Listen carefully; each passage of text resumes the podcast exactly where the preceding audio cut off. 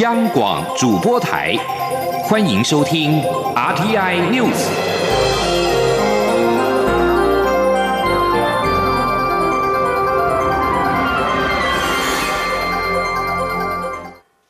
各位好，我是主播王玉伟，欢迎收听这节央广主播台提供给您的 RTI News。今天是二零二一年三月三号，新闻首先带您关注。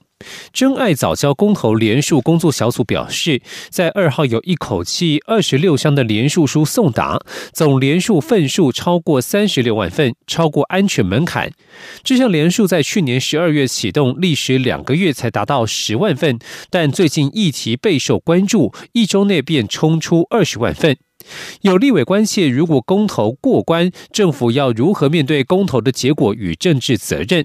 对此，行政院长苏贞昌二号表示，公投的结果会对政治人物造成冲击，但公投是民意的展现，政府一定尊重民意的结果。至于外界质疑府院党抹黑打压早教永存公投，苏贞昌对此严正驳斥，强调政府没有打压抹黑，且已经尽量保护早教，并且稳定供电。前天记者刘玉秋的采访报道：真爱早教公投连日来在网红在野党相继力挺下，气势高涨，联署达标，渴望进入公民投票阶段。国民党立委费鸿泰二号在立法院会市政总执行时提及，挺早教公投人士揶揄，感谢府院党全力打压。对此，行政院长苏贞昌答询时严正否认。胡院党没有说打压抹黑，没有这样的事。费鸿泰也关切，今年八月二十八号的公投日，除了早交公投外，若反来珠公投也过关，政府要如何面对公投通过后的政治责任？苏贞昌说，公投的结果当然有对政治人物的冲击，但并非一句话就断定有没有政治责任。苏贞昌说，公投是民意展现，政府一定会依据公投法的规定给予尊重。现在叫公投的案啊，如果过，当然我们也要遵照公投的结果。这个从蔡政府上来以来，这一个就以尽量保护早教，我们也尽量啊稳定供电，这是两个之间的取舍。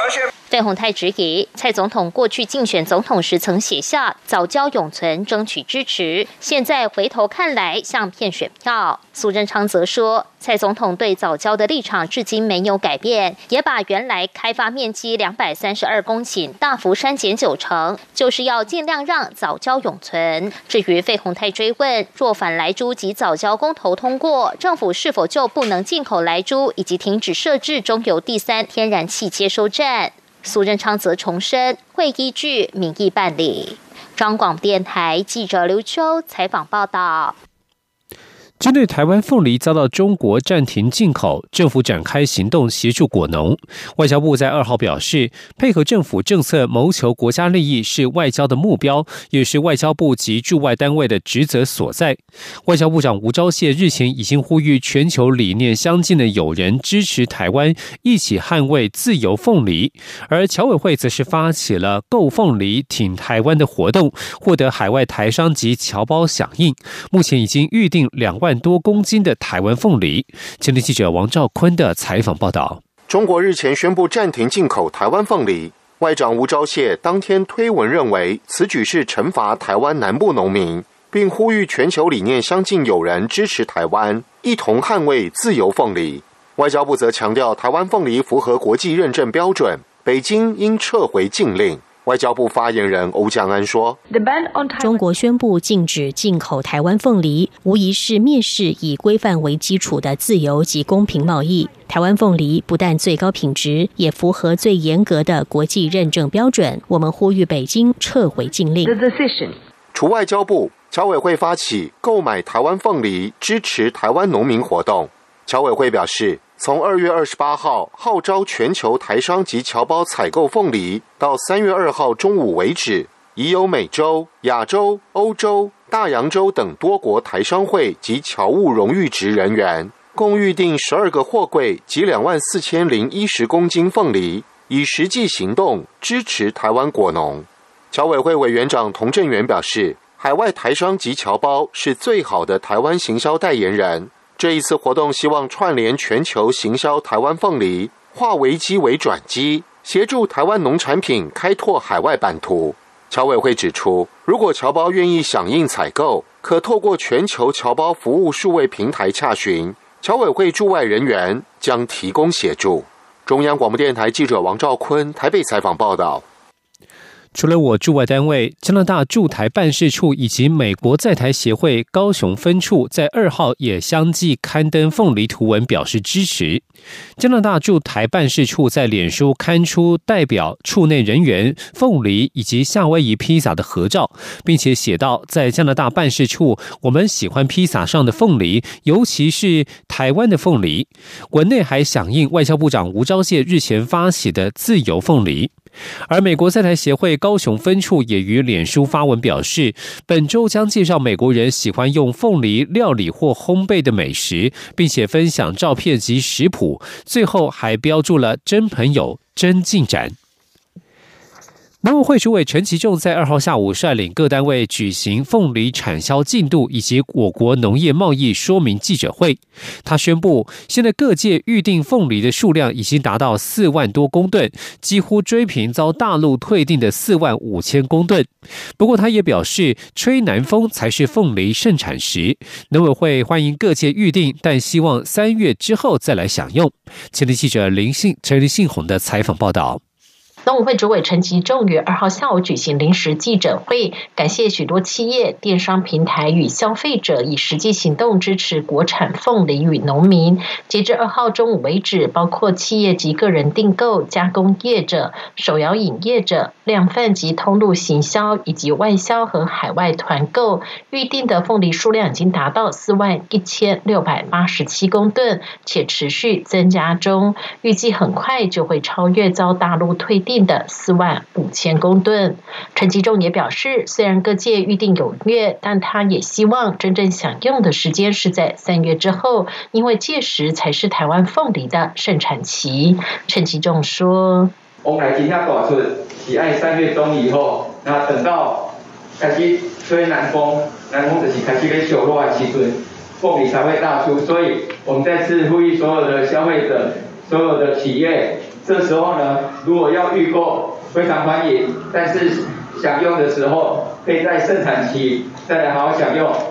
对外界质疑，从凤梨事件可以看出台湾水果外销对于中国依赖人参。陈其仲也特别举数据说明，他表示，台湾生鲜水果近三年每年平均外销约九万一千公吨，其中出口中国大陆占约百分之八十。为避免市场过于集中，农委会特别辅导业者努力经营其他市场。去年水果外销香港、日本、韩国等市场，分别较前一年成长百分之六十。八百分之三十七，百分之七十五，美国更是成长了百分之两百一十，也就是二点一倍。至于在个别品相方面，凤梨、莲雾及柚子等出口到中国大陆以外市场，也分别成长百分之一百六十四、百分之七十七及百分之一百四十七，显见分散市场成果逐渐展现。中央广播电台记者陈琳、信鸿报道。继续关心公共建设。交通部铁道局局长胡香林二号表示，全长十七点九公里的桃园铁路地下化工程，铁道局已经在今年一月完成设计标的的发包作业，同时展开用地取得，预计明年初开始动工，预计投入新台币一千零四十八亿元。除了原有的桃园内力以及中立三个车站之外，还将新增五个车站，预定二零二九年及二零三零年分为两阶段。完工通车。吉林央广记者吴丽君的采访报道：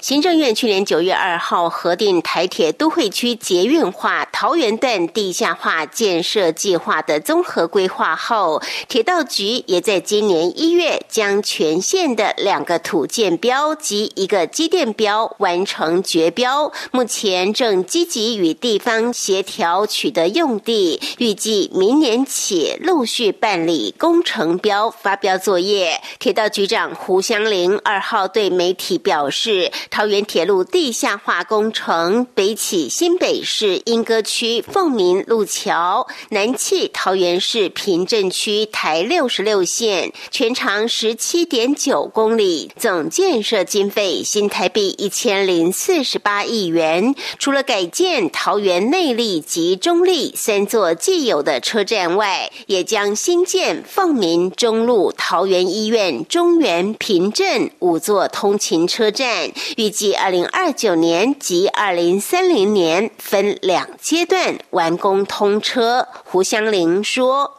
另外，在新北市辖区，也就在莺歌那边呢，会增加一个凤鸣车站，然后在桃园市还有中路、桃园医院、中原跟平镇，总共会增加五个车站。”将来呢会分两阶段通车，全部的车站是在一百一十九年的七月，但是第一阶段我们是把现有的桃园内力跟中立三个车站在。提早一年，在一百一十八年的四月通车。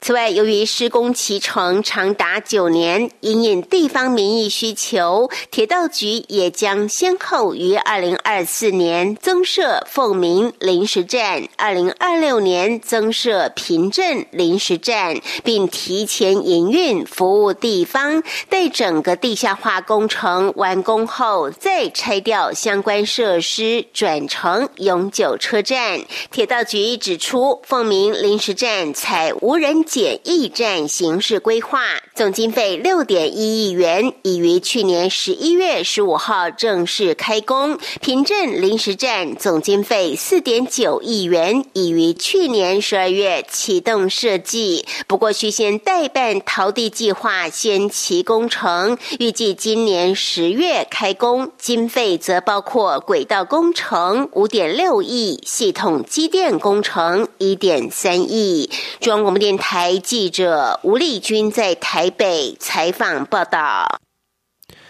继续关注国际消息，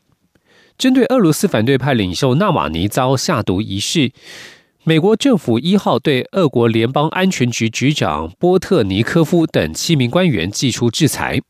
美国财政部指出，波特尼科夫等七名俄国高级官员在美国的资产将被冻结，在美国与他们的任何交易将遭到起诉。去年十月，欧盟也曾因为纳瓦尼中毒案对波特尼科夫寄出制裁，包括冻结他的资产以及对他实行旅游禁令。除了波特尼科夫，美国这一次制裁也锁定俄国联邦监狱管理局局长卡拉西尼科夫。美国官高级官员表示，情报机构很有信心，只提出评估，认为是俄国联邦安全局使用诺维乔克神经毒剂，在去年八月二十号对反对派领袖纳瓦尼下毒。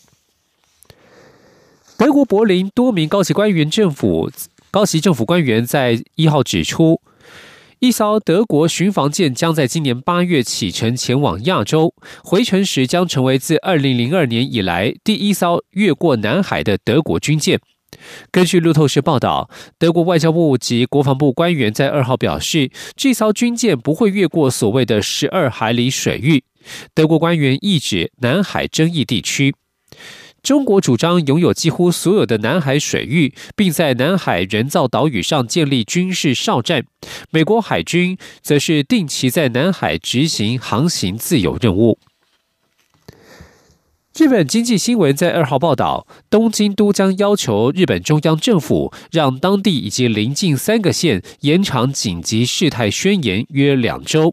因为这些地区的 COVID-19 病例下降的速度开始放慢。日经在昨天晚间引述多位不知名消息人士报道，东京都正在与邻近三县协调，要求延长紧急事态宣言。上述四个地区的居民占日本人口百分之三十。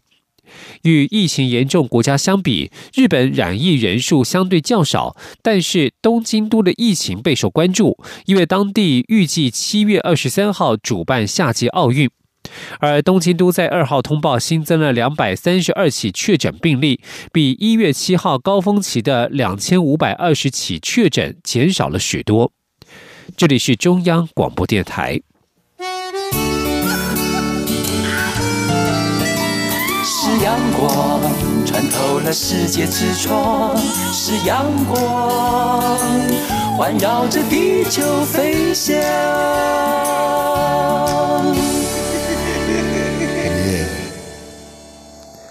各位好，我是主播王玉伟，现在时间是上午的六点四十四分，欢迎继续收听新闻。台湾机械业后市看涨，机械工会理事长柯拔西二号指出，今年在疫苗帮助之下，全球武汉肺炎 （COVID-19） 疫情渴望好转，今年的景气持续复苏。目前的订单能见度已经达到第二季，而且在未来第二生产基地、供应链自主等两大利多趋势之下，台湾机械业今年的产值有机会冲上新台币一兆两千亿元，出口值拼年成长百分。之十五，摆脱去年衰退的窘境，不但再冲新高表现，而且将迎来黄金十年荣景。吉林央广记者谢嘉欣的采访报道：台湾机械业去年受到武汉肺炎疫情冲击，产值衰退。不过，自去年下半年起，国际景气渐渐回温。机械工会理事长柯拔西二号受访指出，许多厂商反映景气回来了，订单能见度已经看至第二季。他认为，随着疫苗施打，国际疫情会更加和缓，这将使得过去因为疫情而少掉的订单以及新的投资会陆续出笼。今年机械业前景是乐观以对，产值上看新台币一兆两千亿元水位，出口值也有望破三千亿美元，年成长百分之十五，产值及出口金额都可能会再写新高纪录。科巴西强调，工业四点零是给机械业的大好机会。自前几年美中贸易战，去年又遇武汉肺炎疫情，虽然两者都为机械业造成冲击，但仅是短期。从更长远来看，贸易战催生全球供应链移转，打造第二生产基地来分散风险；疫情则凸显战略物资不得短缺，兴起供应链自主化的浪潮。这两大因素都将让台湾机械业迎来至少十。年的黄金荣景，他说：“像以前我们只会买口罩。”每个国家都会进口口罩。疫情以后，每个国家大概是进口口罩设备哈，去生产他们的民生必需品、战略上面的需求哈。最近那个电子业的景气非常热络哈，还有很多产业的特别热络。除了宅经济以外哈，那其实整体全球的需求没有很多，但是大部分都是这个自主供应链、短供应链的这个概念。每个国家都为了要生产，自己设厂去生产，就是会采购这些设备。这个是第二个给机械业一个最好的这个。机会。科巴西指出，当前机械业仍面临缺工、原物料价格飞涨、船运货柜及汇率浮动等挑战。不过，他也提到，央行去年已有作为，紧跟对手国汇率升贬走势，且积极打炒汇。然而，汇率与国家竞争力有关，央行还是要保护出口产业。科巴西还说，产创条例中有关智慧机械的投资抵减，今年夏天将会期满，建议政府应持续延长五年，且抵减税率应该再拉高来增加诱因，建议由现行抵减百分之五提高至百分之十五。中央广播电台记者谢嘉欣采访报道。继续关注是食品安全的问题。新北市展誉国际有限公司所生产的乐飞宝宝米饼被爆出以工业用氮气充气包装，新北市卫生局在二号前往生产工厂稽查。新北市长侯友谊表示，厂商的行为非常不应该。新北市卫生局已经要求业者限期改善，否则将会重罚最多新台币两亿元。前记者王维挺的采访报道。新北市卫生局获报，展玉国际有限公司生产的乐飞宝宝米饼，使用禁用于食品的氮气进行米饼充气包装，且生产过程不符合卫生标准，违反食品卫生管理法规定。新北市长侯友谊二号受访时表示，厂商的行为非常不应该，新北市府已经要求限期改善，否则最重将开罚两亿元。侯友谊说。所以，我们卫生局在第一个时间接到这样一个检举，就立即派人去了解。我们不但要求业者在限期一定要改善，保护我们幼儿的安全。我们讲按照食安法来，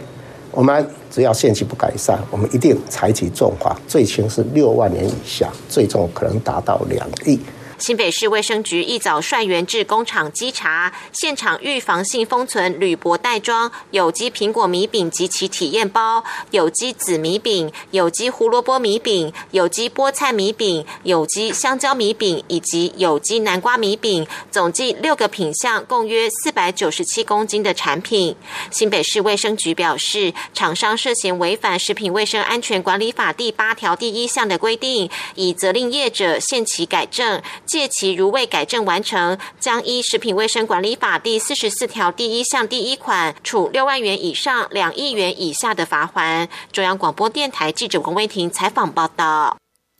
译文讯息。由台北市立国乐团主办的第三十四届台北市传统艺术季将在三月七号到六月二十七号登场。开幕音乐会由北市国。演出大型歌乐台北礼赞，而闭幕则是端出魏德胜担任创意总监策划，以马街牧师夫人张聪明故事为本的《葱仔开花》台语歌剧，多达二十七套的节目，从古典到跨界，节目缤纷而多元。今天央广记者江昭伦的采访报道。今年台北传艺季，由于仍处在疫情期间，演出者全数都是台湾艺术家或团队，把更多展演机会及舞台留给本土音乐家们。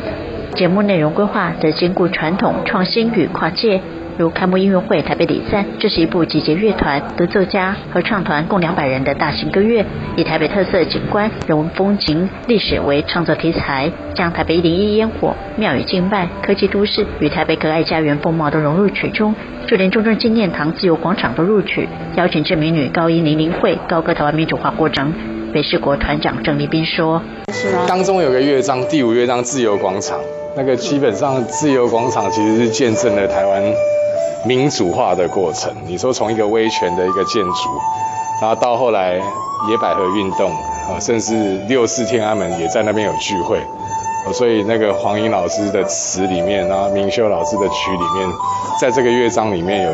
做了这样子一个铺陈。三月的表现力一二音乐会，则邀请跨界声演奏家陈其敏，曾获得台美诸多奖项的罗方伟，以及入围传艺金曲奖的董昭明，分别为北市国二胡黄真琪、大提琴刘英清、征刘宏瑜量身创作新曲，世界首演，再探国乐新风貌。五月的黄河梁祝音乐会，由指挥郑立斌领军，邀请台湾知名钢琴家叶梦如、绿美小提琴家林品任，分别演绎这两部华人经典协奏曲。作曲家张耀光也将亲自诠释八个乐章的 AI 创世纪，一起探索国乐新未来。五月底的《爱在五月天》电影名曲音乐会，邀请多位流行歌手结合影像、歌声及演奏，引领乐迷重温昔日美好年代。压轴则以女性主义观点，邀请魏德胜担任创意总监，梁月玲剧本，李哲一作曲，曾慧成导演，端出台语歌剧《长岸回归》。剧情描述马介夫人张聪明如何在十九世纪以一位台湾女子的身份，为了理想而奋力做出选择，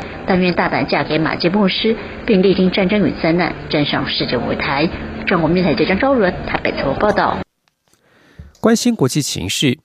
美国总统拜登希望重建大西洋两岸的关系，并且准备好重新担负起全球领导的责任。这种宣誓虽然受到欢迎，但是欧洲不会再像过去一样一昧遵从美国的命令，而是要求有更平衡的关系、更多的对话沟通。美国想要拉拢欧洲联手制衡中俄，在欧洲有自身利益必须两边求得平衡的情况之下，恐怕不是那么容易的事。请听以下的专题报道。一起听世界，欢迎来到一起听世界，请听一下中央广播电台的国际专题报道。拜登上个月十九日发表上任后的第一场国际演说，以视讯方式参与慕尼黑安全会议。他向欧洲领袖宣誓：“美国回来了，承诺美国将重新肩负起领导责任。”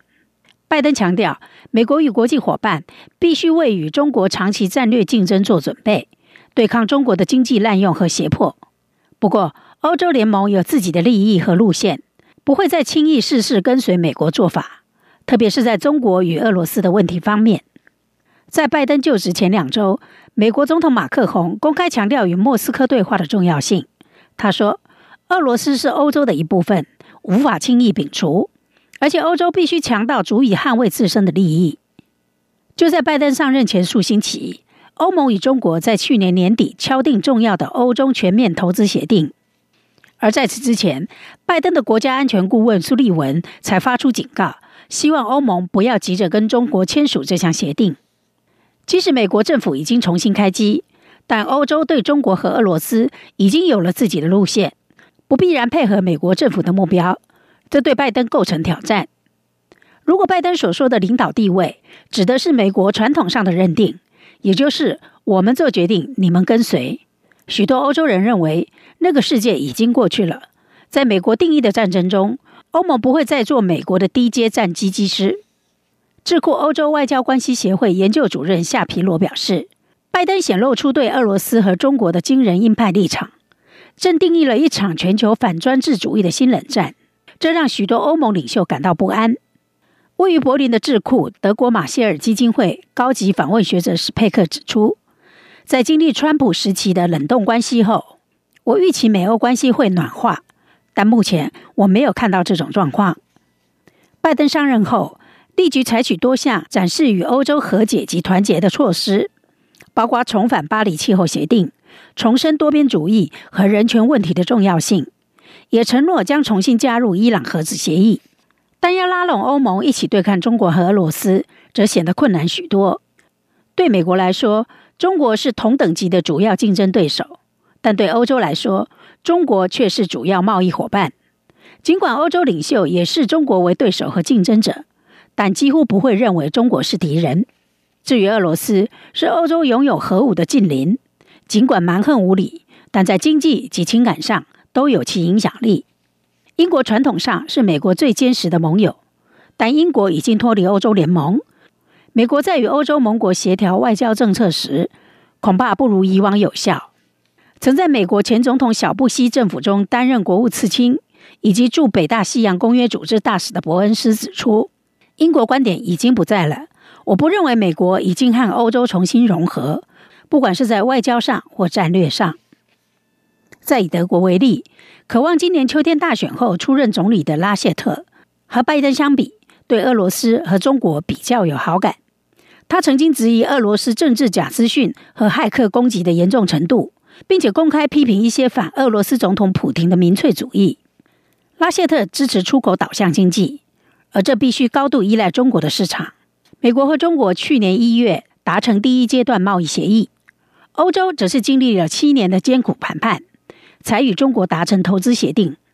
欧洲官员表示，这项协定是为了让欧洲企业取得和中国对美国企业承诺的相同市场准入。欧洲联盟负责贸易政策的主管魏恩德表示：“没有理由让我们在赛场上承受不公平。凭什么我们要坐着不动？”欧洲投资协定被批评未能保护劳工权益，还必须获得欧洲议会的批准。预料最快年底才会进行表决。而再一次的。基于对抗中国，必须取得欧洲的重要合作。拜登政府似乎不再阻挡。美国前贸易谈判代表、目前是亚洲社会政策研究所副主任科特勒表示，这项协定可能使跨大西洋关于中国问题的合作更加复杂。但我认为美国将不会阻止。欧盟外交政策高级代表波瑞尔日前表示，欧盟与中国敲定投资协定，有助欧盟企业开拓市场。并走向更好的对中关系。波瑞强调，欧盟会摆脱过去在经济方面对中国的天真观点，追求互惠的环境。他并且说，美国与中国达成第一阶段贸易协议时，也没有征询欧洲的意见。波瑞维指出，与中国不是永远对抗，彼此是竞争对手，也是伙伴。欧洲不但要与中国签署投资协定，也会就香港、新疆和五 G 等问题进行谈判。欧洲和美国还是有很多事情可以充分合作的。以上专题由杨明娟编辑播报，谢谢收听。